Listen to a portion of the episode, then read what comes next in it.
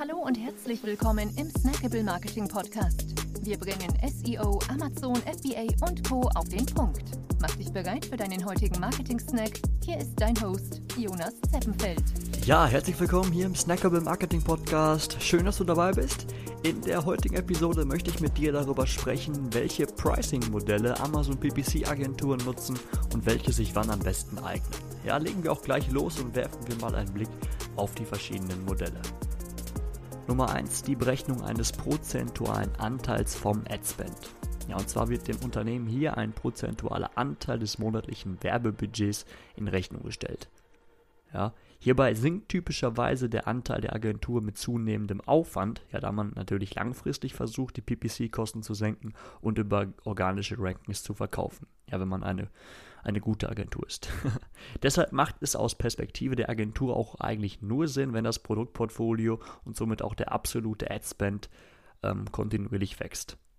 Ja, zu empfehlen ist das Modell auch eher dann, wenn es sich um sehr, sehr saisonale Produkte handelt, ja, die nicht äh, über das ganze Jahr hinweg einen regelmäßigen Absatz erzielen.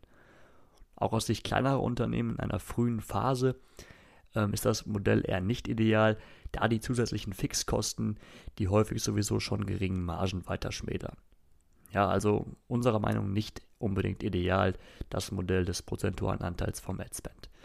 Nummer zwei, hier kommt dem prozentualen Anteil vom Adspend noch ein Fixum hinzu. Also es wird eine fixe Gebühr für die Administration berechnet und eben der Anteil obendrauf. Und dies schafft natürlich etwas mehr Planungssicherheit für beide Parteien. Ähm, und auch der ähm, Besitzer des Accounts hat in diesem Fall noch etwas, etwas mehr Kontrolle als zum Beispiel in dem performance-basierten Ansatz, den wir gleich noch besprechen.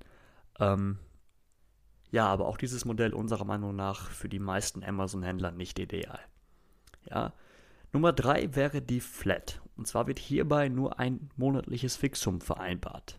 Ja, und dies schafft natürlich vollkommene beidseitige ähm, Planungssicherheit setzt allerdings voraus, dass die regelmäßigen Leistungen, die erbracht werden, auch klar definiert sind. Ja, und darüber hinaus ist es auch für die Agentur nur ratsam, ähm, bei relativ statischen Kampagnen und bei Produkten, die ganzjährig nachgefragt werden.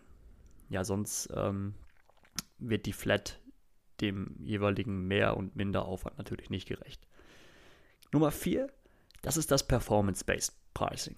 Ja, und zwar wird hierbei ähm, ein Preis aufgrund der erbrachten Leistung berechnet. Ja, also die Grundlage kann zum Beispiel der gesamte Umsatz sein, der Umsatz, der durch PPC erzielt wurde, oder eben der Gewinn, ja, sofern dieser für die Agentur auch transparent ist. Und dieses Modell eignet sich besonders gut eben für Startups, für die gerade neue Produkte launchen und für Produkte, die bisher noch keine starke Positionierung in der Nische haben. Ja, und natürlich ist der Anreiz für die Agentur hier bedeutend höher als bei, als bei anderen Modellen. Ähm, also wirklich die, die Kampagnen äh, bis aufs Letzte zu optimieren und ebenso auch die Fairness. Und deshalb sind wir bei Dive auch Fans ähm, der Performance basierten, ähm, des, des performance-basierten Pricings oder eben einer, einer Flat. Ja, also diese prozentualen Modelle, ähm, da sehen wir nicht so wirklich den Sinn, äh, warum das viele Agenturen trotzdem machen. Ja. So, ich hoffe, ich konnte dir da einen guten Überblick verschaffen. In der nächsten Episode sprechen wir dann darüber, was Amazon PPC eigentlich kosten darf. Also was das, ähm, was die Dienstleistung von Agenturen oder von Freelancern kosten darf. Ja, schön, dass du dabei warst. Bis zum nächsten Mal. Ciao. Wir freuen uns sehr, dass du dabei warst. Wenn dir die heutige Episode gefallen hat, dann abonniere und bewerte uns gerne. Bis zum nächsten Mal und stay tuned. Dein Dive Team.